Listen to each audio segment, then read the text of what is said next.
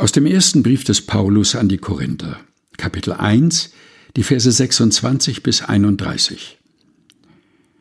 Schaut euch doch selbst an, Brüder und Schwestern. Wen hat Gott berufen, zu Christus zu gehören? Nach menschlichem Maßstab geurteilt, gibt es da nicht viele Weise oder Einflussreiche. Es gibt auch nicht viele, die aus vornehmen Familien stammen.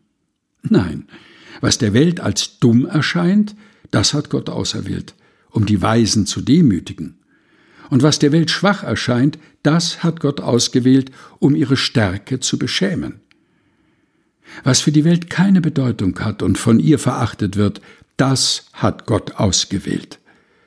Er hat also gerade das ausgewählt, was nichts zählt. So setzt er das außer Kraft, was etwas zählt. Deshalb kann kein Mensch vor Gott stolz sein. Gott allein habt ihr es zu verdanken, dass ihr zu Christus Jesus gehört. Er bringt uns die Weisheit, die von Gott kommt, Gerechtigkeit, Heiligkeit und Erlösung.